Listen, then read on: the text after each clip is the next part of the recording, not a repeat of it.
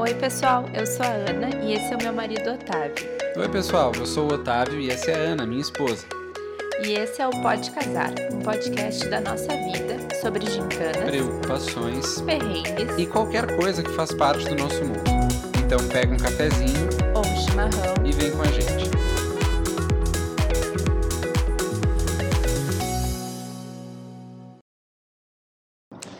Oi, pessoal. Bom, temos que dar continuidade ao assunto festa de casamento. Que fizemos no episódio passado. Isso, no episódio 39 a gente falou dos dias de luta e agora é chegada a hora de falar dos dias de glória, porque teve dias de glória. Teve um dia de glória, né? O dia de glória. Mas tudo bem. Vamos seguindo por aí.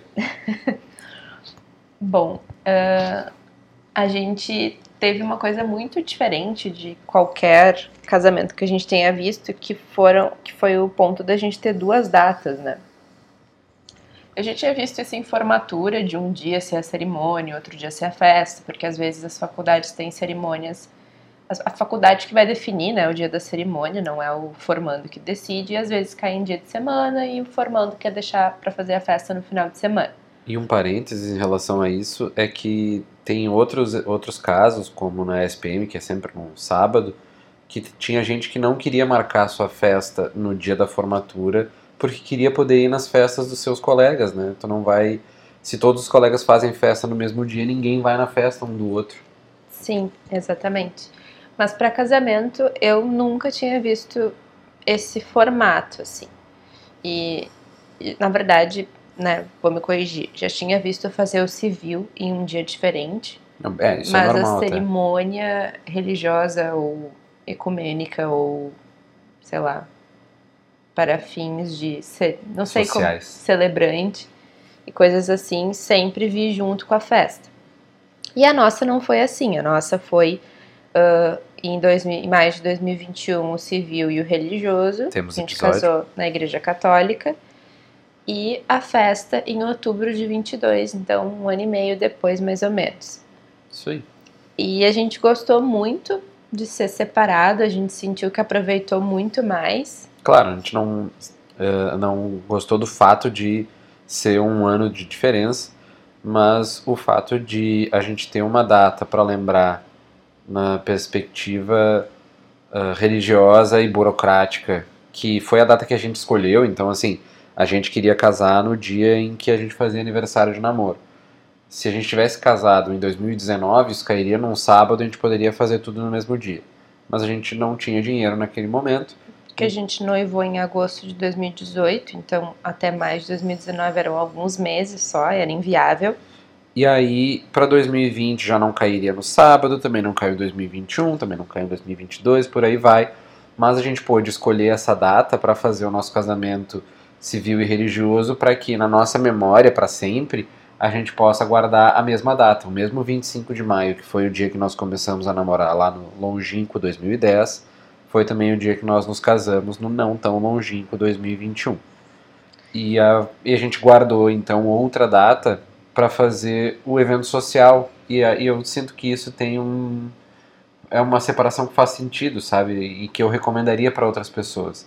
Tu faz, ao invés de tu separar o casamento civil do casamento religioso e festa, tu separar a festa do teu casamento, porque aí o São casamento emoções muito diferentes, né? Exatamente. O casamento civil e o casamento religioso terem sido no mesmo dia são duas cerimônias que são feitas pensando nos noivos. Então, que se não for mais ninguém, tá tudo certo. Quem tava lá importava. Era eu, a Ana, duas pessoas para assinar os papéis. O rito ia acontecer, né? Exatamente. Com, com mais pessoas ou não. E eu recomendo isso para as pessoas ah, depois que ah, acabarem todas as restrições e os estados de emergência. E se Deus quiser, a saúde pública vai voltar a funcionar como era antes da pandemia. Eu vou continuar recomendando para as pessoas, assim, ah, quem sabe vocês façam a parte civil e religiosa num dia e façam uma festa em outro. Claro, tem outros, tem outros, tem alguns problemas, tem custo tudo mais para fazer em dois dias, mas eu acho que vale muito, vale muito pelo conjunto de emoções que tu tem nesse, nesse dia.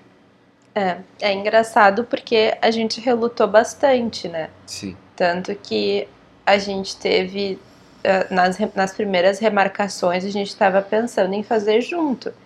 E a gente demorou até, surgiu essa ideia de, ah, quem sabe a gente faz né, o religioso pra, enfim, já viver, começarmos a viver o matrimônio que a gente quer tanto e deixa a festa para depois. É, mas será que não vai ficar estranho e tal? E depois, e, e aí a gente precisou convidar um número bem reduzido de pessoas, porque em maio de 2021 ainda não era, não era, não foi como 2020, né, em termos de gravidade da pandemia, mas ainda era um momento de alerta, assim, foi um ano de alerta ainda 2021. A gente convidou só familiares próximos, imediatos, assim, e padrinhos. Então foi diferente, assim, foi um petit comitê. Uhum. Mas ah, a gente teve essas dúvidas todas e relutou um pouco até fazer essa separação, mas depois fez muito sentido. Então foram emoções muito diferentes. Eu lembro que depois do religioso a gente fez a lua de mel em função da licença que eu já comentei no episódio anterior, que a gente teve nos nossos trabalhos. E aí a gente ficou uma semana, a gente casou numa terça e ficou até o final de semana num, num chalé, assim, super bonitinho, num contexto super romântico, num local, assim, que eu achei bem legal pra lua de mel, Foi incrível. na Serra, em Caxias, e num sítio. E eu lembro de passar essa semana inteira, né, até a gente retornar e receber o e-mail da nossa ex-cerimonialista e quebrar a bolha. Se Mas- você não ouviu o episódio anterior, pare, volte e ouça em sequência. Mas esse período inteiro da lua de mel, assim, parecia que eu tava levitando, assim, tipo. Que eu tava, não sei, que nada poderia me, me preocupar. Não sei explicar, assim. Parecia que eu tava numa bolha de paz e plenitude gigantesca. E foi. E já na festa é uma emoção completamente diferente. Eu não sei como ficam os noivos que vivem as duas coisas juntas, né? É muita Mas- adrenalina, né, na- É. nesse dia. Claro, vai começar um momento religioso que provavelmente vai ter essa aura de paz e, e plenitude, mas depois vem a festa que é uma euforia, uma adrenalina, uma agitação e é também um, um- um- são também emoções muito legais de viver, mas é uma te uma vai te relaxar e outra vai te agitar, assim, outra vai vai descarregar a adrenalina. E aí eu achei que fez bastante sentido poder viver essas coisas separadamente para dar espaço para essas duas emoções tão diferentes que a gente sentiu. Outra coisa também que aconteceu no dia foi a, a forma como a gente organizou o dia do noivo, entre aspas, né? Porque a gente já não era mais noivos, já éramos casados há um ano e meio. Mas o conhecido dia do noivo e dia da noiva. Eu não dei muita prioridade para isso na pilha de decisões que a gente tinha que tomar, mas quando eu comecei a buscar essa questão do dia do noivo e do dia da noiva, eu já tinha algum, alguns gostos meus em mente, assim. Por exemplo, eu não gosto de ambiente de salão. Ah, e, e digo salão, aquele estereótipo, né? Muitos secadores de cabelo, uma coisa mais agitada, ah, um monte de gente caminhando para lá e para cá, e conversa, e enfim, fios, e enfim. Eu sei que não é todo salão que é assim, e eu tendo a preferir os que não são, mas eu, enfim, não queria o ambiente de salão. E aí eu já, já vinha pensando em reservar um- uma suíte de hotel. Até porque a gente também pensava em. A gente não ia fazer a lua de mel em sequência, isso a gente já sabia, mas a gente também não queria, tipo, voltar para dormir em casa depois do dia do nosso casamento. Então, poderia ser algo que ficaria para minha arrumação, a suíte, e depois pra gente passar a noite de núpcias. E aí, então, isso já foi uma coisa que eu adiantei, assim, eu queria uma suíte espaçosa para poder, para as madrinhas que quisessem poderem se arrumar comigo. Também não é algo que eu quis colocar como obrigatório, mas eu queria que, que né, se todas quisessem, a minha mãe e a minha avó também, tivesse espaço para todas. Então eu fui atrás do, de uma suíte grande, assim, reservei a suíte, foi a primeira coisa. Eu acabei pegando um hotel que era perto de um estúdio de maquiadoras que eu queria que tivesse sido, que era a Penteadeira, porque eu já tinha feito o pré-wedding e fui maquiada no pré-wedding por elas. Porém, uh, quando eu entrei em contato com elas, elas estavam lotadas em função de que tinha um debut do Juvenil, que é um, um clube aqui de Porto Alegre. E aí elas estavam, tipo, lotadas, assim. Daí só teria pra mim e de manhã, bem cedo. E eu sempre não gosto, assim, por mais que a maquiagem seja boa, e eu sei que algumas maquiagens vão durar bastante tempo, eu acho que é ruim fazer tanto tempo antes. Então, não fica a mesma coisa, por mais que dure, né, a maquiagem está melhor quanto mais fresca ela tá na tua pele. Então, não. E aí ia ser só eu também, não ia ter como atender as madrinhas e tal. Eu, ia ter que ir no estúdio, elas não iam poder ir no hotel. E aí tá, não foi. E aí eu cheguei a falar com vários profissionais e tinham muitos que estavam na mesma situação que elas, assim, de não, não posso atender porque eu tenho debut do União, é. outros não posso atender do União do Juvenil, outros não posso atender porque eu tenho outra noiva. E eram vários casamentos também, né? É, como a gente falou no episódio passado, né? A gente foi em seis casamentos no ano e foi assim, um foi em abril e os outros todos foram entre outubro e dezembro. Entre Sim. começo de outubro e começo de dezembro, em dois meses. Sim, o segundo semestre de 2022 lotou de casamentos. E daí eu resolvi fazer um planilhão, pedir, pedir dica, fui atrás de vários profissionais e de, de, de cabelo e de maquiagem, né, que eram as duas coisas que eu precisava. E daí uh, fiz um planilhão assim com valores para ter uma noção. Isso é um ponto também, assim, é muito estranha a discrepância de valores de maquiagem. É quase o triplo do valor que a maquiadora vai cobrar, ou a maquiadora ou o maquiador vai cobrar de uma madrinha, de um, um convidado. É, a noiva paga quase o triplo. E às vezes muito mais, assim, a planilha tem valores que vão de, acho que 700 é o ponto de partida, até 3 mil, assim, é uma Meu loucura. Deus. Então, isso me chocou bastante. Aí eu escolhi dois profissionais que eu tinha gostado bastante do atendimento e gostava bastante da, do, do que eu via no Instagram que eles postavam. E esses dois profissionais atenderam também a minha mãe, a minha avó e duas madrinhas. E uma outra, e aí como era, uh, eram sete madrinhas, e seis madrinhas. Uma delas se maquiou e, e fez o cabelo Fora. em outro local e depois foi pro hotel. Então eram seis madrinhas se maquiando, mais a minha mãe, a minha avó e eu. Nove pessoas, nove clientes ali que precisavam de algum serviço. Daí a gente uh, também fechou com outra maquiadora, uh, outras quatro madrinhas, se eu não me engano, fecharam com uma maquiadora que também é, é cabeleireira Uh, não coloquei aqui, tava olhando que eu não coloquei os profissionais no arrasta para cima, mas acho que é legal de falar agora os arrobas de todos, porque a gente gostou muito. Então, a, a minha maquiadora e maquiadora da minha mãe, da minha avó e de uma madrinha foi a Giza.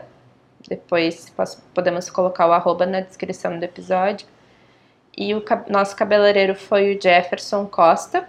Os dois trabalham atualmente no Marcelo Meschke, acho que é assim que fala mas eles também atendem a domicílio. Então, foi o caso, né? Eu pedi para eles irem no hotel nos atenderem. E a outra maquiadora e cabeleireira foi a Maquia Evelyn, arroba Maquia Evelyn. E adoramos o serviço deles, e aí fizemos lá no hotel. Uh, o hotel eu não recomendaria muito, né? Não sei, por quê? Não tinha café da manhã. Ou a gente não. Ah, tinha, a gente pediu Sim. no quarto. Tinha café da manhã, era um, um pouco a mais. era um pouco a mais para pedir no quarto. E não tinha nenhuma necessidade de a gente ter pedido, porque não caiu bem, a gente não deu conta de comer Ah, o café da verdade, manhã. Não caiu bem. Mas assim, o que eu achei é que o quarto era meio escuro, mas eu tenho percebido isso em. É, então, teve mais esse hotel, porque a gente falou isso do quarto de Curitiba, que a gente viajou em novembro. A gente achou a mesma coisa do quarto lá em Nova York, que a gente foi agora no fim do ano. E mais o da nossa. Os três últimos hotéis que a gente fo- ficou hospedados, a gente teve a mesma opinião de quarto escuro. Mas É. deve ser uma coisa que é, Padrão. sei lá, cozy, e a gente só não, não E a sabe. gente acha escuro, né? A gente não tem o requinte pra identificar. É, a gente acha escuro. Mas claro que isso é um ponto importante para as fotos, né? Então, ah, eu talvez hoje fosse pensar, se eu fosse sugerir para alguém, acho que eu ia dizer, ah, aluga um Airbnb, um lugar foda, assim, no Airbnb, um apartamento bonitão, ou uma casa, sei lá, não tenho noção de preços também. Mas acho que eu iria mais por, esses, por esse viés do que ficar num hotel. Porque daí tu já pode pegar algum lugar mais melhor iluminado, daqui a pouco um lugar que dê tenha pôr do sol, assim, dependendo do horário que tu for se arrumar também. E não rendeu fotos muito boas interno ali no quarto. E a parte externa também do hotel, tipo jardim, áreas comuns, também não era muito bonita. Então, acho que eu não recomendaria, assim. Tipo, eu acho, eu ainda sou super partidária de ter um lugar privativo pra ti, que não seja num salão de beleza, mas acho que eu iria mais na linha de Airbnb do que na linha de hotel. Pode, agora o Otávio vai falar do dia do noivo dele. Então, eu queria começar falando sobre o dia do noivo na noite anterior, que foi quando eu decidi que eu queria comprar uns, uns salgadinhos pra comer no dia do noivo. E dizer que eu abri o, o iFood, não achei nada Ah, que entregasse o cento. Eu esqueci de falar isso. Vai, retoma. Aí eu também peguei algumas garrafas de espumante, água e salgadinhos vegetarianos e não vegetarianos. Tinham duas madrinhas vegetarianas. E mesmo que não é vegetariano, adoro salgadinho vegetariano. O travesseirinho de brócolis é muito bom. E, e aí pedi salgadinhos também pra ninguém beber de barriga vazia. E também a gente ia passar quase a tarde toda no hotel. E assim as pessoas ficavam abastecidas de líquidos e sólidos. Então, já que eu vou ter que recomeçar, vou recomeçar com antes ainda. Antes ainda eu comprei, e inclusive isso foi lá para nossa para nossa planilha de gastos. Eu comprei num balaio lá sete camisetas do Poderoso Chefão, porque o meu grupo com os meus padrinhos de casamento era The Godfathers com a com a identidade visual do Poderoso Chefão. Então eu comprei sete camisetas para dar para os meus sete padrinhos que com o, com o logo do filme, né, que era The Godfather. E entreguei no, no dia do noivo para eles. E na noite anterior eu procurei, vasculhei o iFood para ver quem é que poderia me entregar um cento de salgadinhos na, no- na tarde seguinte. Não achei, fui procurar na internet fora do iFood, encontrei, não conhecia, fiz o Pix na hora, numa confiança que deixou a Ana enlouquecida. Mas como é que tu sabe se é bom, se é ruim? E eu disse, olha, tá há 50 anos no mercado. Se eles não estão usando o mesmo material desde que começaram, é porque deve ser bom, né? E aí, e era bom, é isso. Aí eu não tinha nenhum planejamento Era pra... bom, só tu achou? Não, não, todo mundo gostou. Todo Foi mundo gostou elogiado. foi elogiado. Ahn, e aí, o meu dia do noivo era muito mais simples, assim. Ah, eu tenho um cabeleireiro e barbeiro já há uns sete anos, eu diria, que é o Vini do Eu Cortador, vou colocar a legenda porque eu recomendo demais o trabalho dele. E eu liguei para ele muitos meses antes da- de a gente definir o dia da. Aliás, logo que a gente definiu o dia da festa, mas muito, muitos meses antes dela acontecer, eu liguei para ele e disse que eu queria fechar o salão para que só a gente, só eu e meus padrinhos usássemos. E ele disse: não, não tem como fechar o salão porque é por hora. E aí eu disse: que saco, queria fechar o salão. E aí passou um tempo, ele me ligou e disse assim: tive uma ideia.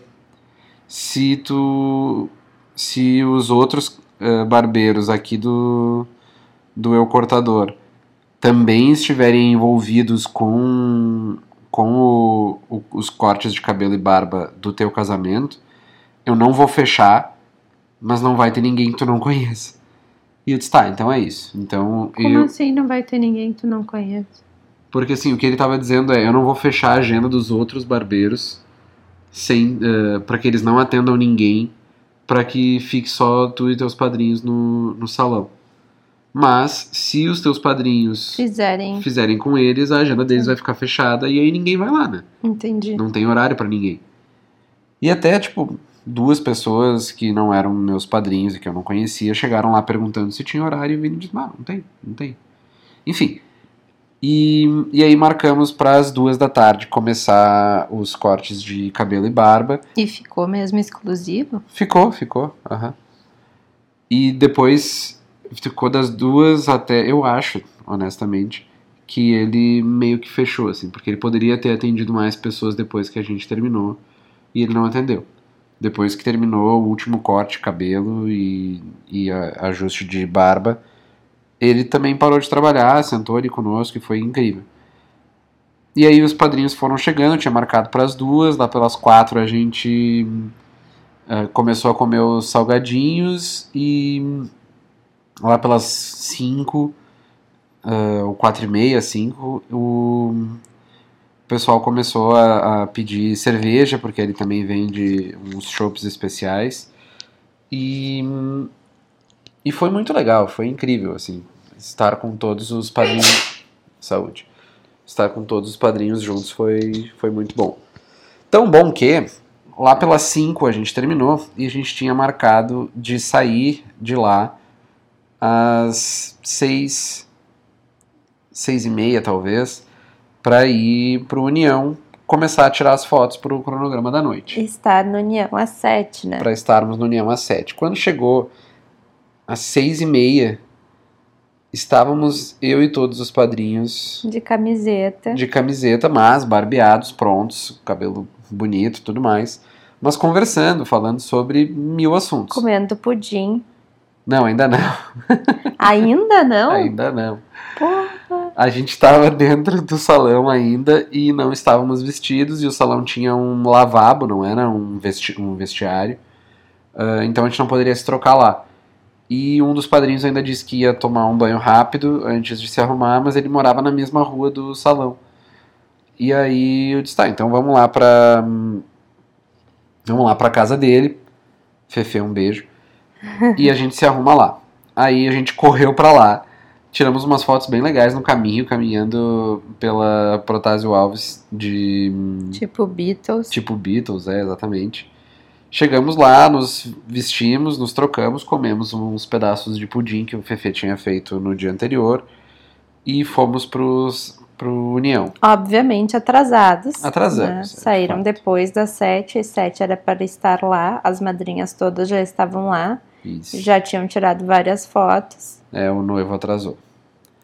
Mas, chegou. É. E tu não tem, por conta disso, tu não tem foto só com os padrinhos. Tua só com os padrinhos arrumados. De fato, bem observado. é verdade. Agora que, agora que tu me disse isso, eu não, não, tinha, não tinha pensado nisso. É, porque essas fotos a gente foi fazendo enquanto vocês não chegavam. Bah, que sacanagem. Bom, vou ter que dizer pra eles virem de novo. Vamos ter que fazer o quarto casamento. É, tá aí. chegou, chegou o momento. Enfim.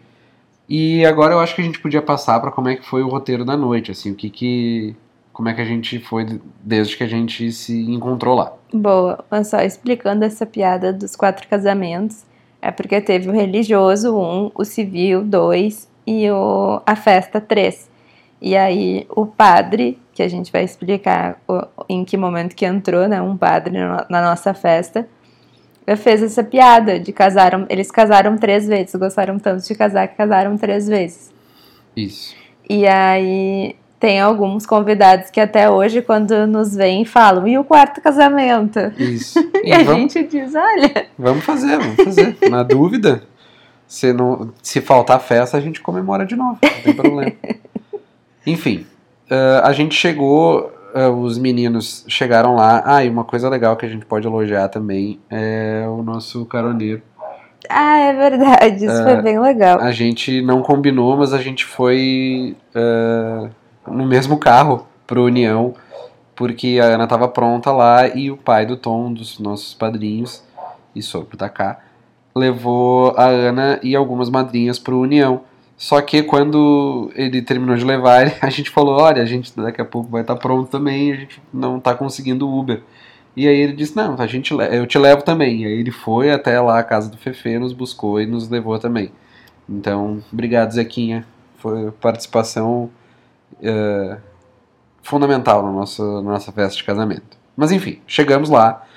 E dentro do nosso cronograma, essa primeira hora, essa primeira uma hora e meia, das 7 às 8 e meia, era o momento para a gente tirar foto. Foi mais ou menos o que a gente fez. A gente chegou, quando estávamos todos lá, a gente tirou, a gente, eles já tinham tirado foto das madrinhas e de todo o salão vazio, sabe? Tipo, pro, pros books dos fornecedores.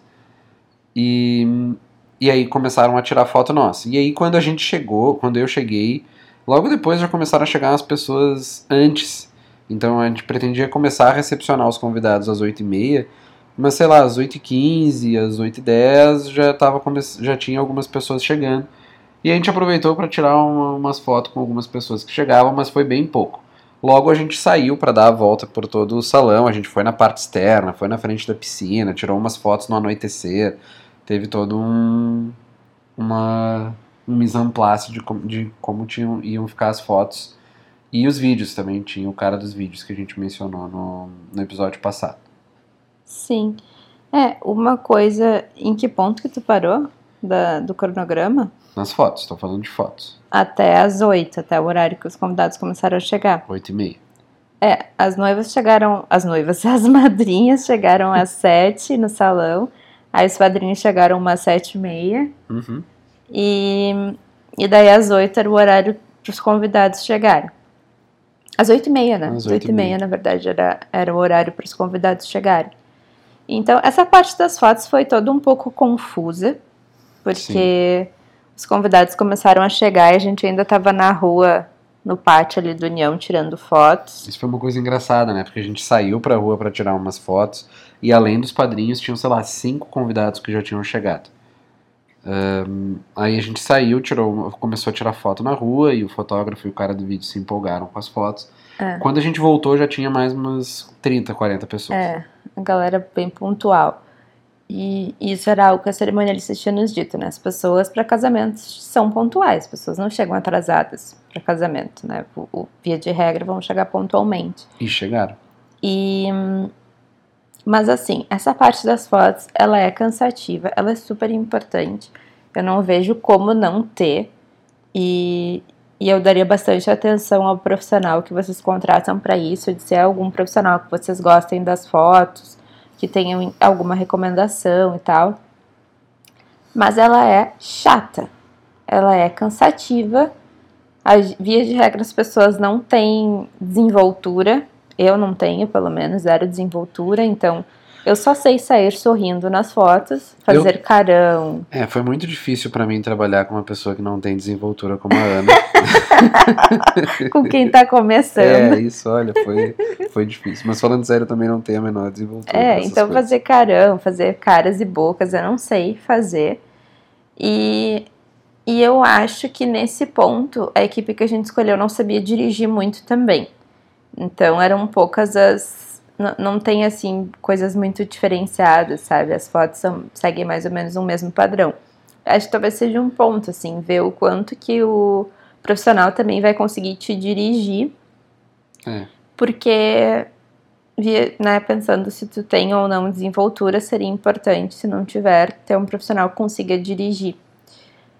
E, e aí uma coisa que a gente não colocou no cronograma e que depois fez um pouco de falta foram as fotos com as mesas, tá? Isso. Não foram todos os casamentos que a gente foi que tiveram fotos com as mesas, mas eu acho que é uma boa forma de tu ter lembrança daquela pessoa, tipo, tu saber, ah, fulano foi na minha festa, é ter essa foto com o fulano. As fotos espontâneas são sempre as mais legais, geralmente são as que né, tu vai querer compartilhar, se for postar na rede social, alguma coisa assim, são as espontâneas mas eu acho que essas posadas também te garantem uma recordação com todos os convidados, assim. É isso, a foto, a foto nota 10 só vai vir de uma, de uma foto espontânea. Mas a foto é. nota 7 que tu vai ter com todo mundo vem dessa foto com as mesas, sabe? Exatamente. A foto que tu vai usar como recordação, como segurança, caso tu não tire mais nenhuma com aquela pessoa, tu já tinha. E a gente é. não teve esse momento. Ele meio que aconteceu com as famílias. É, porque daí a gente sentiu falta disso na hora, assim, na hora que ia começar e evoluir o cronograma, a gente ia parar com as fotos posadas, digamos assim. Eu pensei, nossa, eu não tirei foto com vários convidados, vários convidados. E aí eu falei para cerimonialista, isso foi um perrengue que a gente não contou. A nossa cerimonialista estava é com pneumonia e não pôde ir. Ah, e segunda. nos avisou de manhã. Né? É. A nossa cerimonialista é a oficial uh, nos avisou de manhã. Olha, eu baixei o hospital. Não sei se foi de manhã ou foi de, de manhã. Ou de foi noite. de manhã. Eu tava, eu tava dentro do União falando com a substituta dela. E aí, quando eu saí de lá, ela me mandou uma mensagem assim: Ah, sabe essa guria que tu falou agora? É ela que vai fazer o cerimonial uh, por mim, porque eu tô. Eu tô hospitalizada, tô Sim. tomando remédio tarja preta aqui, porque me deu uma crise de pneumonia essa noite. Uma crise de pneumonia, ótimo. Ela teve pneumonia. E aí. Isso. e aí. Uh, é, então foi um, um perrengue, assim, mas acho que isso a gente tirou meio de letra também. Ela nos deixou super tranquilas, que a equipe dela estava super preparada também para tocar um evento. E, tava. e foi um super motivo de força maior, né? Então. É. Uh, e não faltou nada, sabe? Tipo, no, no trabalho da, da equipe da cerimonialista lá no dia, foi sem. Isso sem nenhum problema. Mas aí eu falei, então, para cerimonialista uh, substituta. Para terceira. É. Que eu estava sentindo falta de fotos com algumas mesas. E pedi para as mesas de familiares a gente tirar as fotos naquele momento. Então, isso a gente quebrou o cronograma, digamos assim. E foi, assim, um mini estressezinho. Porque... Ah, porque as pessoas não vão. Tipo tu começa a chamar fulano, né, vem, né, familiares da mesa tal, e as pessoas não vão. E aí quando vão, ainda dão outras sugestões. Agora vamos fazer só assim, agora vamos fazer com aqueles. Ah, agora vamos chamar mais não sei quem, não sei quem. Não, e aí tu não acho... consegue evoluir nas fotos com as mesas. Então, assim, eu acho que é um super dilema ter ou não ter, tá? Porque é bem estressante, é bem demorado por conta das invenções e de até conseguir reunir todo mundo e fulano tá no banheiro e não sei quem foi fumar lá fora. E quem vai buscar é sempre alguém que tem, tem que estar tá presente na foto. Aí né? a pessoa vai assim. buscar e o, o que tava fora aparece e ela tá lá buscando. Né? E sumiu. Aí quem foi buscar some. Isso, exatamente. Mas assim, isso é uma coisa curiosa, porque assim, também sempre tem as outras organizações, e eu acho que a gente não. que a gente falhou em dizer pra pessoa, olha, isso não tá no cronograma, então vamos rápido. E as pessoas devem estar achando, tipo, ah, tá tudo nos conformes, peraí, que eu vou pegar tal coisa, só deixa eu terminar aqui uma raid no Pokémon GO antes de tirar a foto contigo, sabe? Então acho que a gente não, não, não transmitiu com, com clareza que a gente estava com pressa nessa parte e isso deu uma atrasadinha nas outras coisas, mas foi bem pouca coisa. É, e foram, como não estava no cronograma, também a cerimonialista disse, olha, para fazer com todas as mesas não vai dar né? Priorizem algumas, a gente fez com algumas mesas. Principalmente a com família, outras né? a gente não, não fez. E tem pessoas que de fato a gente não tem foto com essas pessoas. Podem ter fotos das pessoas ou não também. Mas a gente não tem foto com todas as pessoas. Ah, então, e... se isso for um problema, né, para ti, eu recomendo fazer fotos com as mesas mas se preparar, porque dá uma baixada no carisma absurda. Eu acho que é a coisa que mais custa carisma, né? É. Na festa inteira. Dá uma baixada grande no carisma.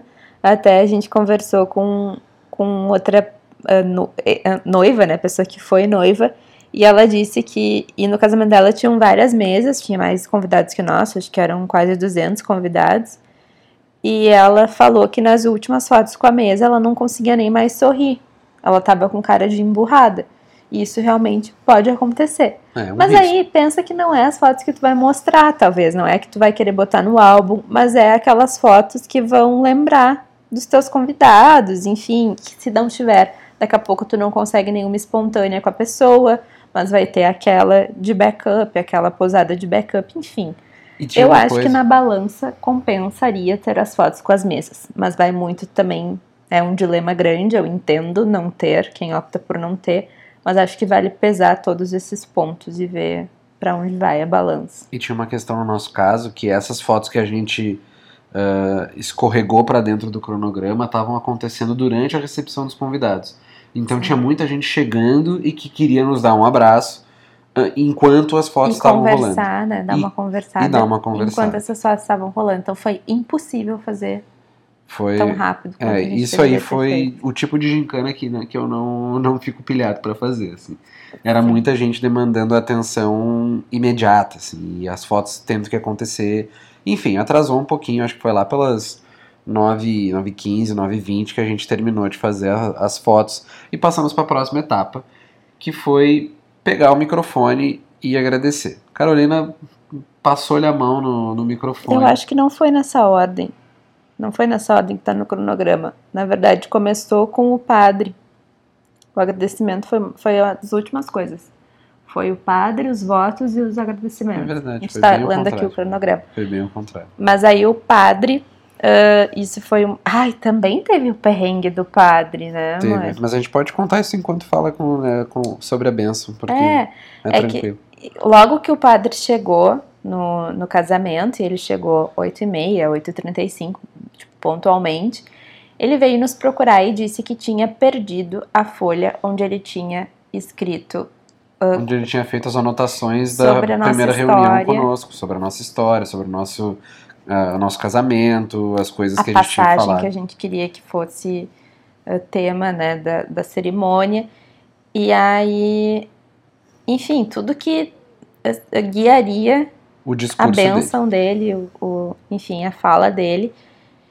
E ele tinha vindo aqui em casa, a gente fez uma janta e tal, e conversou com ele sobre isso, para ele poder se preparar para falar né, no nosso casamento. Ele tinha perdido o papel onde ele tinha anotado tudo isso, e ele nos falou quando chegou no- Hum. na festa. E a gente simplesmente não tinha como resolver a situação ali, porque junto com ele vários convidados estavam chegando, a gente não tinha condições de parar o evento e retomar tudo isso junto com ele. Era impossível. E isso já foi uma situação de tipo, ai, eu não queria ter que estar lidando com isso agora. É, e né? não lidamos. O que a gente falou pra ele foi assim: ah, tu vai pela memória, vai pelo que tu lembra de nós ah, como casal. Perguntou a passagem, Que o vai Otávio tudo certo. falou. né? ele perguntou a passagem. E aí eu disse, olha, a passagem é tal, que fala tal coisa. E ele disse, ah, tá, é bem a que eu tinha reservado mesmo.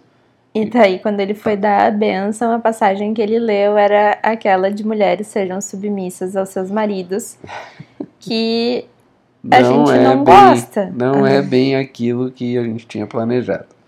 E aí, sendo que a gente, na nossa fala com ele aqui em casa, a gente tinha dado umas três opções antes de fechar com uma opção. E aí ele poderia ter feito qualquer uma das três, nos agradaria, né? Não precisava ter sido isso especificamente a que a gente bateu o martelo. Mas ele fez justamente uma que a gente não gosta. E É. aí a gente deu uma olhada, os padrinhos dizem que a gente deu, se deu uma olhada nessa hora do tipo. e eles sentiram, bah, deu alguma coisa errada. Tipo, não era o que eles estavam. Não, eles ouviram a É. passagem e pensaram assim, pá, não deve ter sido isso, não, não tem a cara deles. Falaram que viram a nossa cara ouvindo a passagem e que dava pra ver que, que tinha dado ruim. E o assim. que eu falei pra Ana recentemente é que ficou muito claro pra nós que o padre percebeu que não era essa passagem, porque eu tinha recitado a passagem pro padre e quando o padre leu ele não falou o que eu tinha dito. Ele Tanto é que depois ele foi fazer o, o, a- o sermão da, da bênção que ele ia nos dar e ele não retomou a passagem, não tocou na passagem, não falou nada sobre a passagem, acabou a passagem ele esqueceu. E ele começou a falar sobre nós e foi muito legal.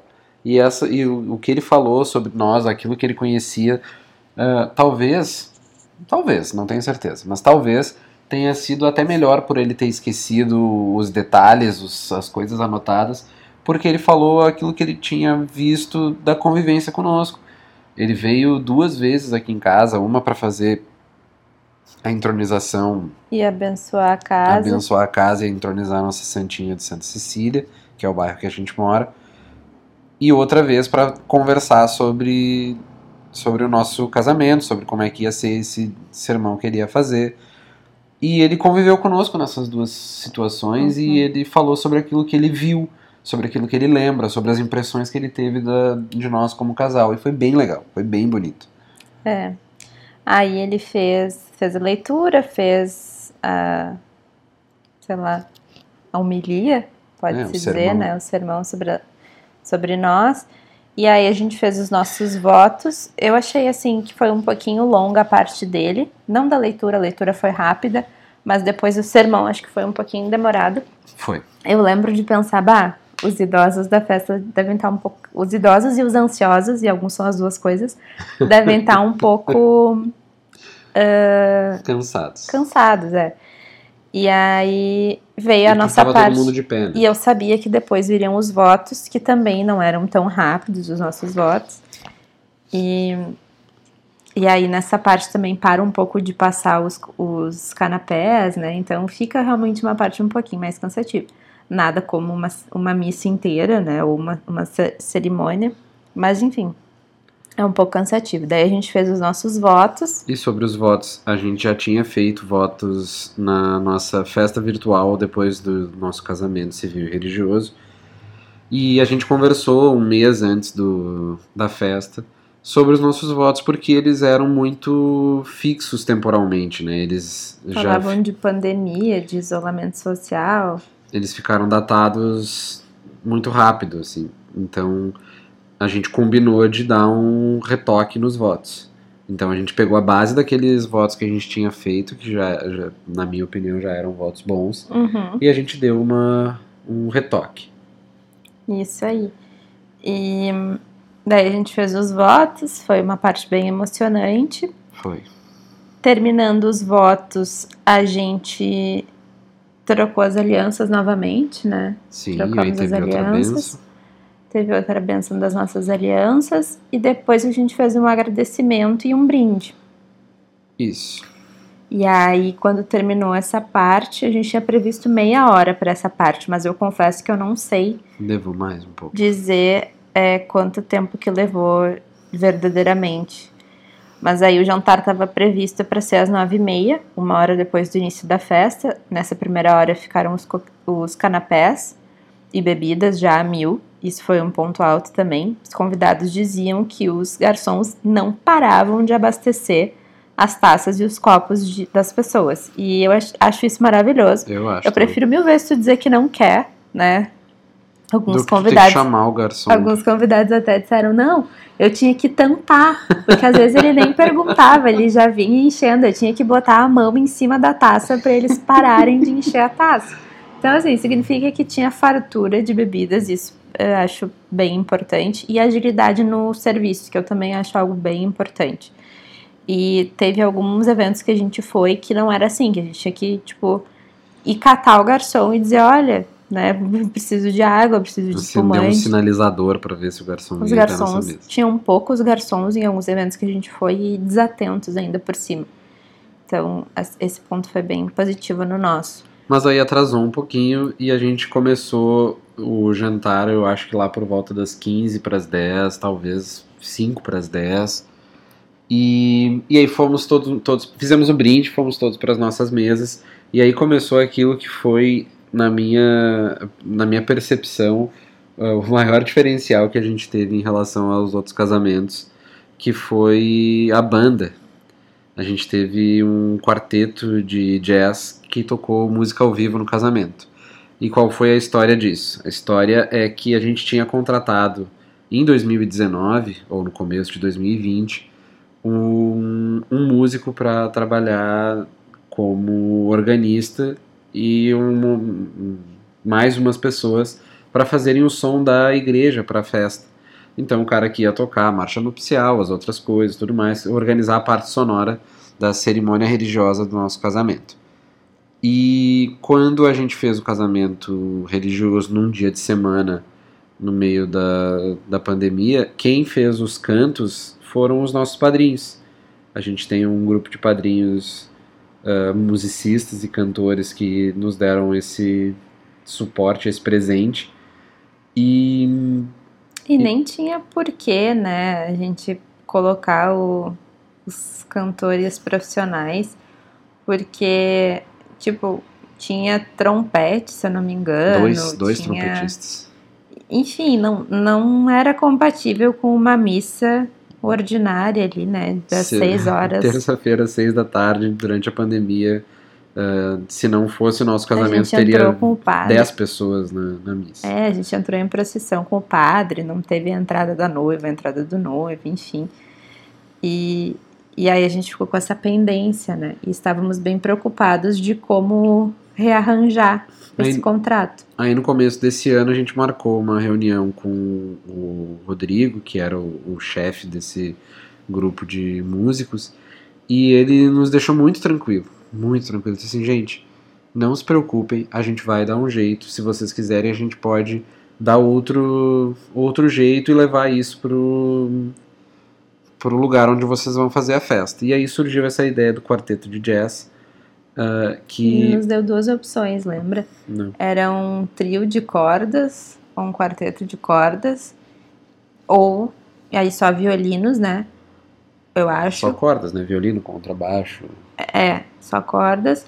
Ou então o quarteto de jazz. Não Daí ele nos mostrou uh, vídeos né, das, dos dois formatos e a gente achou o quarteto de jazz bem mais condizente para ficar de música enquanto acontecia a janta.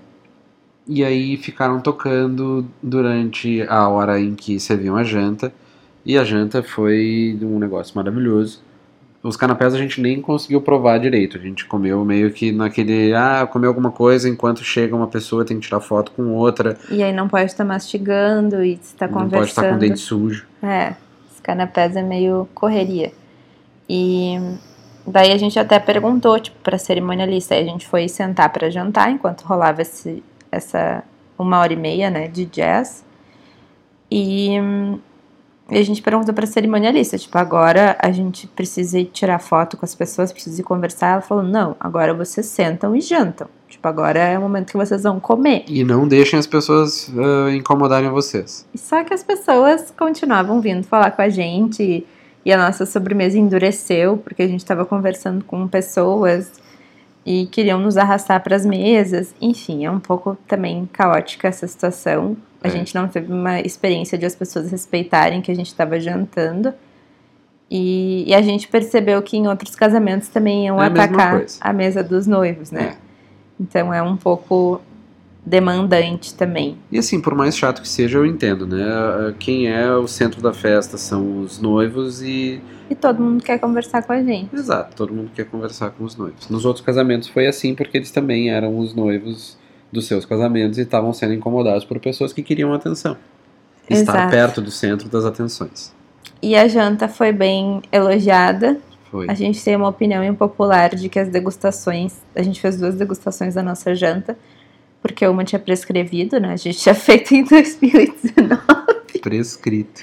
E aí tinha pres, prescrito ou prescrevido? Agora não sei. Enfim, fica essa dúvida aí. E aí a gente teve, teve que refazer uma em 2022, teve. porque já faziam dois anos que a gente tinha degustado. E as degustações estavam nota 10 e a janta da festa eu achei nota 8, 7, 8 por aí. Então, bastava bom, só que realmente a degustação estava incrível. E, mas a opinião dos convidados no geral foi de que a comida estava muito boa. Teve madrinha que levou o cardápio para casa para guardar de recordação o que, que era a janta. Tava bem bom mesmo. Então acho que agradou. E o quarteto de jazz ele encerrava depois de uma hora com outra uh, curiosidade que a gente tinha para nossa para nossa festa de casamento a gente não tinha feito um super uh, ensaio de dança para a abertura da pista, então a gente estava ali com, com a ideia da valsinha e a gente tinha uma música que a gente queria que tocasse. É, dois para lá, dois para cá. Era um para lá, um para cá. Não. É um e-mail. Um e-mail para lá, um e-mail para cá. Era o que a gente queria. Daí a gente estudou um vídeo no YouTube, lembra? E foi isso. E aí a gente dançou duas, três vezes aqui na sala de casa de pijama para saber o passinho, mais ou menos. Aí tinha um passinho padrão, que é esse um e meio para cá, um e meio para lá. E mais um outro passinho que a gente fez só uma vez, porque eu tava com medo por causa do vestido, né? Isso é um ponto. O vestido longo da noiva atrapalha um pouco para dançar. Mas fazer outro é mais função, né? É mais. E tem alguns que prendem a saia, daí não fica tão longo. É algo a se pensar dependendo da complexidade que tu quer atribuir à abertura da pista Não e quisemos danças. nos preocupar o suficiente com isso. E aí a gente daí fez parte do, do contrato, então. A gente acrescentou, além do quarteto de jazz, teve um reajuste, né, para fazer essa mudança. Aí a gente fez o quarteto de jazz e colocou também um, um cantor, um tenor, para cantar pra gente com Te Partirò, do Andrea Bocelli. Que seria a música que abriria a pista. Aliás, que é que a- seria a música que nos levaria até a pista, depois a pista ia abrir para todas as outras pessoas. Isso, daí ele cantou essa música, tinha um fundo. Não ia ficar legal o- os músicos ali do jazz fazerem o fundo, porque é uma música mais erudita. Então foi um fundo tipo de karaokê, assim. Não sei como é que é o nome. Playback. Um playback. E o cantor cantando ao vivo ali. E a gente dançou e aí terminou a música e começou uma música também que a gente tinha escolhido como abertura de pista. Como Te Partiró, a gente escolheu porque a letra pra gente é, é significativa, é uma música muito bonita e a letra é significativa para esse momento. E e depois a gente também escolheu a música de abertura, que também era uma música significativa pra gente, quando a gente foi pra Montevidéu em 2019 e passou o Natal lá. Era uma Estávamos música- noivos. Estávamos noivos e era uma música que estava estourando, que era Casa-te Comigo. E tem tudo a ver também. E Exato. aí a gente quis que fosse a música de abertura de pista. É um reggaeton uruguaio, né? Então, assim, era uma música já dançante depois que acabava. Depois que acabou o Conte Partirou. A gente já botou essa música que era uma música mais pra deixar claro que era para as pessoas virem dançar. E as pessoas vieram dançar. E aí começou a festa, aí abriu ilha de drink, aí começou a, a lambeção de corrimão e aí É, foi Tinham várias opções de drink, tinha Aperol Spritz, tinha Moscow Mule, tinha vários tipos de caipirinha. Caipirinha de melão foi muito bem falada por todo mundo. Foi descoberta tarde, né? Tinha o Cosmopolitan, que mais que tinha? Tinha, não tinha Moscow Mule, mas tinha. Tinha gin tônica, tinha Hum, Moscow Mule. Tinha, o que, que não tinha então? Tinha um drink que, eu, que foram. Não tinha pina colada, era isso. Ah, pina colada. Eu não gosto muito, mas tem a minha cunhada e a minha É, sogra gostam saída, bastante. tem Te- saída. Teria saída. E por último, daí, como última atração, aí na verdade teve mais uma atração que foi passar os chinelinhos que a gente deu de, de lembrancinha para as mulheres, né, para poderem tirar o salto. Ah, fora isso, tinha lembrancinha também bem casados, que foi algo também que a gente decidiu naquela semana, praticamente, né? Porque a gente tinha feito o Sim. pedido dos doces também ainda em 2020, por aí, 19, e a gente tinha colocado para 150 pessoas ou 130 pessoas. E aí, quando todo mundo confirmou, a gente mudou também a nossa li- lista de convidados, reduziu. E depois das confirmações, a gente viu que estava em 105 pessoas, 110. E aí a gente viu que poderia reduzir. Já tinha jogado para cima os doces, isso foi um ponto assim. Tinha muita comida, então ninguém saiu com fome. Eu não dei conta de comer tudo que tinha. Acho mais provável que a pessoa não tenha dado conta de comer tudo que tinha do que tenha saído com fome. Não, e- não tem como ser com fome. E o. E daí a gente ah, já tinha jogado para cima o número de doces e tinha menos ah, confirma menos convidados, menos confirmados. E a gente ah, pensou, ah, não, tem, não temos lembrancinha ainda, fora os chinelos que acabam sendo para as mulheres só. Vamos, quem sabe a gente pega um percentual dos doces e vê se não tem como remanejar para fazer bem casados. A gente fez bem casados. E essas são as decisões mais que eu gostei mais de tomar, assim, tipo, essas assim, sabe? Ah, vamos mudar, quem sabe vamos remanejar o contrato do organista, que era assim, e vamos fazer um quarteto de jazz. Ou vamos remanejar os doces pra gente poder incrementar e colocar um, um bem casado. Essas foram as decisões que eu mais gostei de tomar, tipo, as melhorias, E sabe? foi, e foi nessas decisões que a gente botou a nossa cara, né? É, as melhorias. Ah, vamos pegar óculos com aquelas frases que vamos comprar e vamos entregar na hora da pista. Daí a gente comprou uns 20 óculos e entregou na hora da pista. Essas coisas que foram as mais divertidas de, de planejar, assim. Que eram meio. Não, não, a gente não ficava um tempão, tipo, ah, não, vamos fazer três orçamentos, vamos degustar, vamos fazer uma proposta. Não, Era que meio que intempestiva, O que, que assim. tu acha de a gente oferecer óculos? Ah, vou dar uma procurada. Pô, vocês tinham uns baratos aqui. Ah, tem prazo pra entrega? Tem. Manda. Vamos, vamos, vamos investir. É, as coisas mais burocráticas são chatas. As São. coisas mais assim, ah, tô afim de ir, vamos, intempestivo, faz. E hum, então teve os chinelinhos, aí passaram os óculos também. E os óculos é um grande mistério, porque poucas pessoas que a gente sabe levaram óculos pra casa. Então, Mas um monte de gente tava com óculos nas fotos. Então, É. assim, parece que eles circularam bastante. eles circularam bastante, mas eh, a gente não sabe onde exatamente eles foram parar, a gente não ficou com nenhum. E aí, por fim, a uma da manhã, teve o lanche da madrugada, que era um mini pancho Ah, que e saudade. milkshake de, Morango. de morango. O milkshake eu não provei, é um grande arrependimento pra mim. Nossa, eu tomei uns oito, eu acho. Todo mundo me falou que estava maravilhoso. A minha mãe disse que Maravilhoso. tomou vários. Mas eu não consegui, porque eu só pensava assim, ah, uma coisa com leite agora, eu tô bebendo desde as quatro da tarde. É uma coisa com leite, não sei, sabe? Não, Quase 12 horas bebendo direto. eu né? acho que não vai cair bem uma coisa com leite. Fiquei com isso na cabeça e não tomei. Errou, errou. Errou, tadinho. E não tomei. Então, assim, como vocês podem ver, teve muita comida. Começou com canapés. né? Os nossos padrinhos ainda começaram com os salgadinhos. Depois os convidados começaram com os canapés. Depois teve uma janta que teve entrada, prato principal e sobremesa. E depois ainda teve mesa de doces, com grande quantidade de doces. Sobrou doce, então realmente as pessoas não deram conta de comer tudo que tinha. E depois ainda teve ah, o lanche da madrugada. E Então, eu, comi, eu isso fui comendo algo- lanche da madrugada até as quatro e pouco da manhã. Isso foi algo que começou a uma e foi até as quatro o lanche Isso, da e não madrugada. acabou. Exa- Isso que eu tô dizendo, tipo, e não, e não zerou o lanche da madrugada. Tinha ainda. Isso foi uma coisa assim, ah, a gente gosta de comer bem e em quantidade, somos comilões, então tem que ter comida boa e farta na nossa festa. E É. foi uma premissa e aconteceu. Rolou. E rolou bem. Acho que foi isso. Sim, e Acho é, que é sim. assim, a gente fez o vídeo, tá? Eu acho que tá no Reels do Pode Casar. O vídeo que a gente fez com o primeiro e o último drink. E tem alguns padrinhos, a gente pode colocar lá no, no feed também. E tem alguns padrinhos que tomam o primeiro drink depois que chegam lá no União ah, com um champanhe, um já não era o primeiro drink, que porque os padrinhos era, já é. estavam bebendo no dia do noivo e dia da noiva.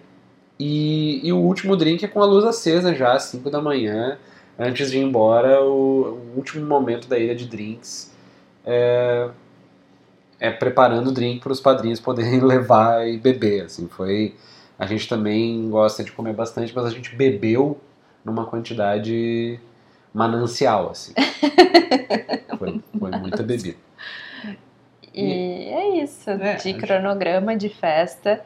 Como a gente falou, assim, é um sentimento, é muita euforia, é, tem as partes exaustivas, assim, o carisma às vezes dá uma baixada legal. Eu, a- aí teve essa baixada legal de carisma no momento das fotos e, e né, no momento de receber todo mundo e ter que dar atenção pra todo mundo e te puxam daqui, te puxam de lá.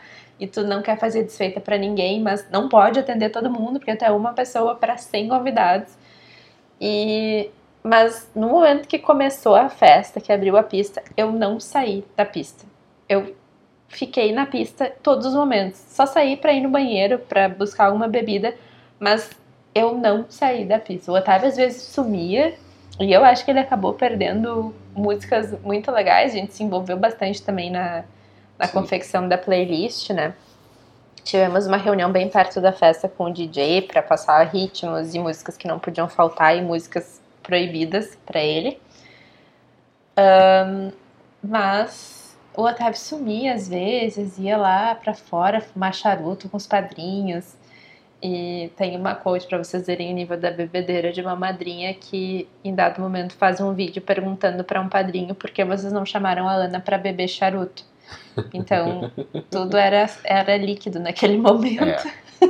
A gente fala da modernidade líquida, mas uma festa de casamento líquida também pode acontecer.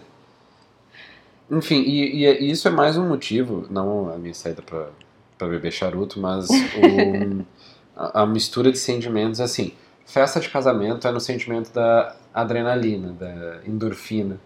E a. como é que é o nome do hormônio da felicidade? Dopamina? Não é dopamina. Tem outro nome lá. Mas o dia do coração quentinho foi o dia do, das cerimônias, do casamento civil, do casamento religioso. E o dia da adrenalina, da pilhadeira, foi o dia da festa. E separar esses sentimentos não nos deixou exausto em nenhum deles. Mas tudo bem. Isso. É e isso. pra também ter noção do meu nível de não vou parar de dançar um minuto, eu tive uma bolha homérica ah, no dedão do pé que durou bastante tempo e que a marca dela ainda está presente no meu dedão do pé. Aqui, ó. Tô, tô olhando aqui nesse momento, é verdade. Parecia e... que tava nascendo um novo dedo. Não sei se vai sair algum dia, mas se não sair, é um bom recuerdo da nossa festa de casamento. Um regalito. Um recuerdo. É isso. Agora a gente vai passar para os nossos quadros, os mesmos que a gente fez no episódio passado, nos anteriores. Com conteúdos diferentes. Com conteúdos diferentes, porque aqui a gente produz conteúdo. eu vou começar falando sobre o meu Zé Bronquinha, que tem um pouco a ver com o que a gente estava falando sobre o casamento.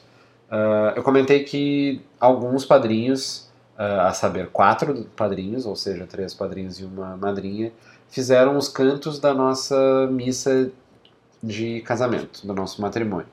E eles são amigos muito próximos, né, meus padrinhos, e eu tenho a alegria de dizer que eu sou cercado por gente que, que gosta de música.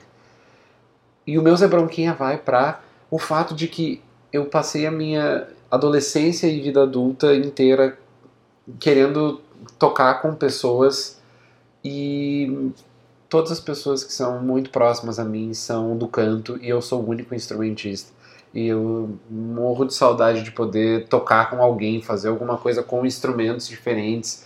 Então aqui em casa tem violão, tem violino, tem baixo, tem baixo carrom. elétrico, tem um carrom e sou só eu que, quem toca. Tipo, ah, a Ana sabe tocar violão, mas ela fica mais confortável cantando. Uh, outros padrinhos sabem tocar instrumentos, mas o, o foco deles é cantar. E aí, no fim das contas, eu tenho vários instrumentos que, a não ser que eu vire um homem-banda, eu, vou, eu não vou conseguir usar. Homem-banda. É esse meu Zé Bronquinho. é o super-herói que tu gostaria de ser, o Homem-Banda. Super Homem-Banda. eu mesmo. O meu Zé Bronquinha é arrumar e desarrumar a mala. Gente, eu odeio, eu odeio. E foi um ódio que foi aumentando durante o, o com o passar dos anos porque vida adulta, né? É tu que vai ter que lavar as roupas que voltarem sujas. É tu que. E também, às vezes, até certa idade, tu recebe ajuda para arrumar e desarrumar a mala e, e, lavar a roupa, né? E agora é tudo com a gente. Então é muito chato. Muito e, chato. E a gente também não tem coisas assim sobressalentes para poder. Não, já vou deixar tudo pronto uma semana antes. Os cremes né, escova de cabelo, shampoos e tal. Não dá, porque são coisas que tu vai precisar até o dia da tua viagem. Então tem que deixar para fechar a mala uh, perto. E aí vai diminuindo a paciência, enfim. E fica aquela pendência, né? Porque tu não consegue fechar a mala até o último dia. E aí dúvida também de, ah, mas e se eu precisar disso? E quantas calças será que eu tenho que levar? E que bota que vai ser boa pro frio. E ainda que eu achei bem melhor a gente estar indo para um lugar que estava em outra estação. É. Porque daí a gente estava aqui usando roupas de verão e pôde antecipar e fazer uma mala de inverno, que a gente não ia precisar dessas coisas. Então deu para dar uma antecipada. Mas já se fosse para um lugar de verão também ia, ia ser meio atrapalhado, porque eu não ia poder colocar todos os shorts na mala porque eu ia precisar no dia a dia. Eu acho isso um grande saco. E na volta ainda tem a depressão pós-viagem, então ainda tem que desarrumar as malas e botar coisa para lavar. A gente ficou vários dias uh, lavando roupa porque a gente não tem secador. Então a gente lavava e tinha que estender no varal para secar. Foi uma semana depois de, de, chegar de viagem que a gente zerou o cesto, né? Isso. E aí não para as, as roupas, né? Pós-viagem. Então continua a toalha para lavar, a roupa de cama, a roupa de cama para lavar e as roupas para lavar. Aí isso foi bem uh, chato de vencer. E é uma bronquinha que eu tenho, arrumar e desarrumar malas. Bom, indo para o nosso Arrasta para Cima, a gente resolveu fazer uma edição especial do Arrasta para Cima, que é com coisas que a gente quer que vocês, futuros noivos ou pessoas que querem organizar um evento, deveriam considerar seriamente contratar caso vocês venham fazer um evento. Uh, eu não sei o que eu ia dizer. Posso começar então? Por favor. Eu, a gente queria indicar quem foi responsável pela decoração pelos arranjos do nosso casamento, que foi a Leaf, que é arroba Leaf Eventos. Tem até uma história engraçada sobre isso, porque uma das sócias é a Bruna Franzen, e na época da minha formatura, eu me formei em 2016 com outras duas colegas, a Ana e a Cris, e a gente tinha, a Bruna na época fazia aqueles arranjos, entrega de arranjos, e ela trabalhava com decoração de, de eventos, essa parte mais floral, e ela era sozinha, era Bruna Franzen mesmo, tipo, levava o nome dela. E a gente tinha gostado bastante, na época eu lembro assim da gente, nossa, mas esses arranjos são muito mais bonitos do que qualquer outro profissional que a gente tenha visto. A gente estava levantando profissional e de repente surgiu né, o Instagram dela e, e eram lindos os arranjos coloridos, né, desestruturados, assim, bem diferente das coisas mais uh, de linha de montagem que a gente vinha vendo. A gente queria muito contratar ela, no fim não deu por questões financeiras e a gente até que comprou as flores, se eu não me engano, Sim. da nossa formatura. Não lembra da gente indo na Ceasa fazer isso? Escolher não foi para aquele evento da imobiliária que eu organizei? Não, foi para tua formatura. Enfim. E aí a gente economizou nesse sentido e acabou não contratando, mas eu meio que guardei o contato dela, assim, e vi que ela tinha lançado, aberto uma firma junto com uma sócia e estava trabalhando bem focada em decoração de eventos. E a gente fechou com elas e foi, nossa, os arranjos estavam maravilhosos. Foi bem na paleta que a gente passou para ela. Então a nossa paleta tinha vários tons de roxo, verde, e um azul puxando pro lilás, assim, aquele é, azul meio termo. Era uma temática de lavanda, né? Isso, porque no salão que a gente uh, escolheu já tinha umas cortinas azul marinho lindas e a gente não, não teve que fazer esse investimento, isso é bem legal, porque cortina é uma coisa bem cara de alugar. Caríssima! E aí a gente pegou as toalhas de mesa puxando para esse tom de azul marinho e fez os arranjos uh, nesses tons, né? Verde, lilás, roxo mais escuro e um azul da hortência ali, aquele azul meio lilás. E aí, e dei essas, dei três flores que eu amo para comporem os arranjos, que eram lavanda, orquídea e hortência. hortência. E ficou maravilhoso, assim, ficou, ficou, super florido o salão. A gente colocou algumas plantas também, que elas recomendaram que seria legal para encher o salão. Fizemos um varal de polaroides também, que depois sumiu. Sumiu. Bah, que sacanagem. É, não, não sabemos quem pegou as nossas fotos e é até meio creepy. E, mas fica essa, essa super indicação, assim, né? arroba Leaf Eventos. Leaf de folha em inglês. Bom, a minha, minha indicação particular do, do Rasta para Cima sobre a nossa, nossa festa de casamento é o La Musique, que é o, o empreendimento do Rodrigo Kerber, que foi o, no, que foi o, contratado para ser o nosso organista. E é engraçado também como as coisas evoluíram, né? Quando a gente fechou com ele, ele seria o organista da nossa, da nossa cerimônia de matrimônio na igreja São Pedro, e ele era um dos três organistas únicos que poderiam tocar lá. E os organistas poderiam tocar lá, só podiam tocar lá, eles não podiam tocar em outro lugar. Eles eram meio que um, um acordo exclusivo entre o organista e a paróquia. Eles não tocam em outro lugar e outros organistas não tocam na São Pedro. E durante a pandemia eles acabaram abrindo isso, né? E aí o, o Rodrigo parou de ser exclusivo da São Pedro e ele aproveitou e investiu mais no negócio dele e tornou um negócio de música para eventos. Claro, inclui casamentos, ele começou a tocar em outros casamentos uh, quando isso foi permitido. E, e, é um cara super bem relacionado, um cara super do bem. Tem uma filha pequena agora que ele estava contando sobre a, a gravidez da esposa durante a pandemia e o cara resolveu todos os nossos problemas, assim, e, e, uma coisa que a gente sentiu nele, que a gente sentiu muito pouco, foi o desejo mesmo de fazer um negócio mágico, sabe? Uh, eu tenho a impressão de que com boa parte dos nossos fornecedores a gente fala sobre os nossos desejos e eles veem as cifras, sabe? E não, não foi isso que eu senti com o Rodrigo e, eu, e eles fizeram uh, um, uma coisa linda com o quarteto de jazz, que foi uma sugestão dele e que, pelo que nos fez parecer, era uma coisa que assim, ele ia pegar o dinheiro que a gente pagou e ia contratar esses caras. Era uma coisa assim que ele estava dizendo, cara, eu acho que essa é a melhor ideia para vocês. E se isso significa que eu vou, não vou ganhar é, esse dinheiro para mim, tudo bem, vai ficar, vai ficar legal para vocês, então vai ficar legal para legal mim. Então Sim. recomendo muito o arroba La Musique Poa, eles tocam em vários eventos e é muito legal. É isso, né? Tem fornecedor, a gente aprendeu que tem fornecedor que te cria problema, tem fornecedor que resolve problema. É. E a gente está indicando fornecedores que não criam problemas, que resolvem problemas. Isso faz toda a diferença e ajuda Total. muito a levar, conduzir de forma leve a organização do evento. E a última indicação é do nosso DJ, o arroba DJ Dennis Puls. P-U-L-S Puls. E foi incrível.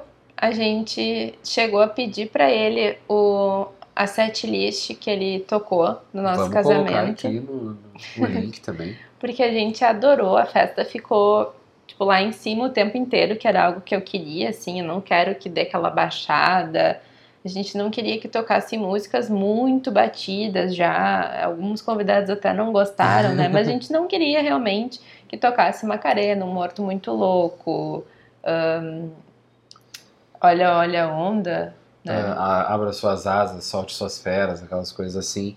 E, e ele fez uma transição muito boa entre todos os estilos musicais. A gente tinha algumas músicas mais uh, fora, da, fora do padrão que a gente queria que tocasse porque eram músicas importantes para nós. Alguns rocks, né? É, tinha uns rock, era isso que eu tava pensando, tinha uns rocks que quando a gente se conheceu a gente se trocava um, playlists de, de rock. Um, no MP3. No MP3, é, a gente tá junto há muito tempo, né? Mas isso era importante para nós e foi importante ter na nossa festa de casamento e ele colocou ele foi intransigente na, com os convidados nas músicas que a gente disse que a gente não queria. Desculpa, galera. Desculpa. Mas é nossa culpa, não é do DJ. Não era do DJ. E ele não nos trouxe nenhum problema, sabe? E, é, e, é, e isso foi. E a gente conversou duas vezes com ele, nas duas vezes parecia que a gente estava exata.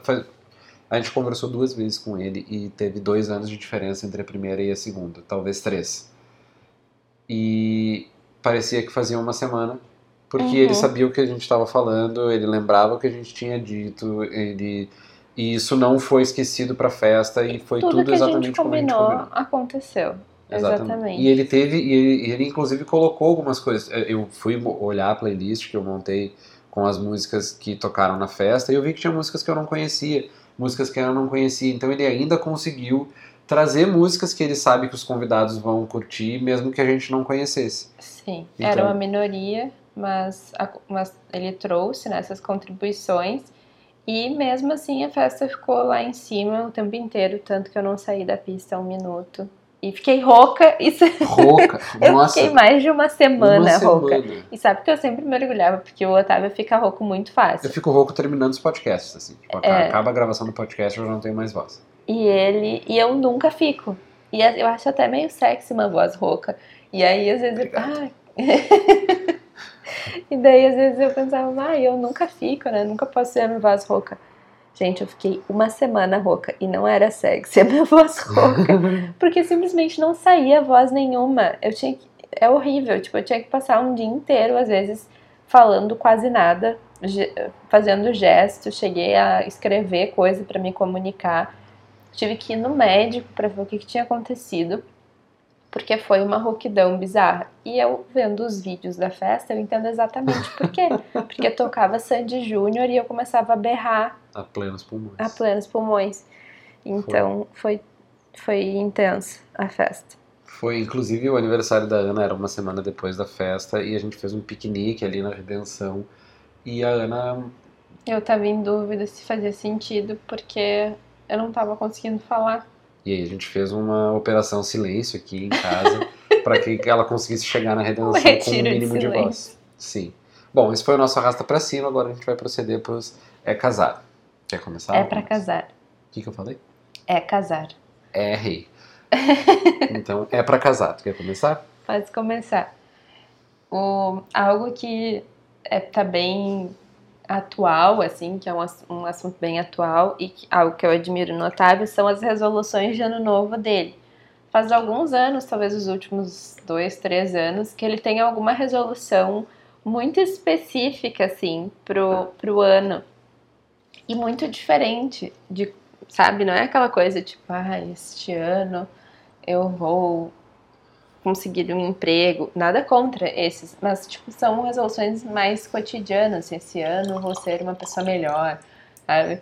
E e as dele não, as dele são muito maduras realmente, com base na com base na personalidade dele, no, na trajetória dele, no que ele espera amadurecer. E eu acho muito legal, assim, eu não consigo fazer. As minhas são mais nesse sentido do que eu falei, assim. Ah, ler 10 livros. Ah, ah, fazer um, um curso, fazer alguma coisa de formação. Ahn, não sei, tipo, ah, fazer uma viagem. Coisas assim bem objetivas. E quando eu vou para coisas mais subjetivas, fica muito aberto ao ponto de que eu não consigo atingir. Então, o meu objetivo mais subjetivo do ano passado, na verdade, continuaria sendo desse, porque eu não sinto que eu atingi ele, que ele tá tão amplo que eu não sinto que eu atingi. E o Otávio consegue pegar esse mais subjetivo, de, enfim, de, de características da personalidade dele, e transformar em algo palpável. E daí ele vai lá e cumpre, e atinge, e foca o ano inteiro nisso e atinge. E eu falho miseravelmente em lidar com coisas mais subjetivas. E é isso, fica o meu elogio às resoluções de ano novo do Otávio. Me aguardem, ano que vem vou ser uma pessoa muito melhor, graças às resoluções desse ano. Ah, tá, a- o meu é pra casar em relação à minha esposa, é que é uma coisa que eu admiro muito e que sempre eu admirei, há 13 anos. Digo mais, há 16 anos eu admiro isso. E que é que a Ana sempre, ela pauta as coisas que ela se dedica a partir da nota 10. E eu já devo ter dito isso aqui algumas vezes, que eu sempre tratei todas as coisas que eu preciso alcançar com o exato esforço necessário para que eu chegue na média. Ah, eu sempre quis ah, passar de ano por média, mas com 7. Se eu tirar 8 numa cadeira, numa matéria no colégio, era porque eu tinha perdido o tempo que eu poderia estar aproveitando minha vida para estudar a mais. Se eu tivesse aproveitado uma hora a mais de vida, talvez eu tivesse me divertido uma hora a mais e ainda assim conseguido passar de ano. E isso é um horror, eu sei. Podem criticar aqui no- nos comentários. Mas a Ana nunca foi assim. A Ana sempre foi pensando assim: bom, eu preciso tirar 10. E sabe, é é uma, é uma lógica diferente que eu admiro demais. Enquanto eu sempre pensava assim: olha, eu tenho zero no começo de cada, de cada período avaliativo e eu preciso alcançar a nota 7. A Ana sempre pensou assim: olha, existem 10 pontos que eu posso conquistar. Eu não quero perder nenhum deles. Então eu vou estudar para que eu continue mantendo as notas 10. Não quer dizer que tu vai tirar sempre 10, mas quer dizer que o teu parâmetro é esse. Se tu consegue, tudo bem, ah, maravilhoso, excelente. Se não consegue, bom, tem alguma coisa que dá para fazer para chegar no 10. Não, não é terra arrasada também, mas é um padrão de excelência muito maior. É, um, é, um- é uma pessoa que é mais confiável para entregar coisas excelentes e brilhantes do que eu sempre fui. E eu admiro muito isso. Eu tento levar isso como exemplo para o meu dia a dia também. Não vou aceitar o elogio, mas eu acho que eu vou pro outro extremo. Não, é só Não, aceitar não o elogio. vai não, vou. vai só aceitar o elogio. Eu vou interromper aqui, a gente vai terminar esse episódio antes que a Ana comece uma selva autodepreciativa. Transformo em defeito uma- um elogio que eu recebi. É, eu poderia transformar também. É, eu também poderia transformar numa crítica aí. O tema é pra casar, a gente vai deixar isso pra nunca, porque a gente vai só aceitar o elogio. Gente, muito obrigado por nos ouvirem. Ah, esses dois últimos episódios são foram feitos com um pouco de atraso, mas a gente espera que tenha conseguido passar para vocês um tiquilionésimo de como foi legal é, a preparação, de como foi legal e como foi frustrante a preparação da, da festa do nosso casamento, que foi também um motivo de a gente começar esse podcast. A gente não vai parar o podcast, mas o grande chamariz que a gente tinha pensado para começar a falar sobre a nossa vida foi a festa de casamento e eu posso dizer com a minha tranquilidade ocasional que valeu a pena. Isso. E a gente não vai parar, até porque pode ser que a- a- aconteça um quarto casamento, né? Então, É, eu já tô no meu terceiro casamento. é isso que eu posso dizer para vocês. é pra fazer render a pauta, Sim. pode ter um quarto. Quando, quando a gente começa a falar sobre coisas do passado, eu posso dizer assim, ah, isso foi um- uma coisa, um problema que eu tive com a minha segunda esposa. e agora eu tô na minha terceira esposa. É isso, gente. Beijo pra vocês. Beijo.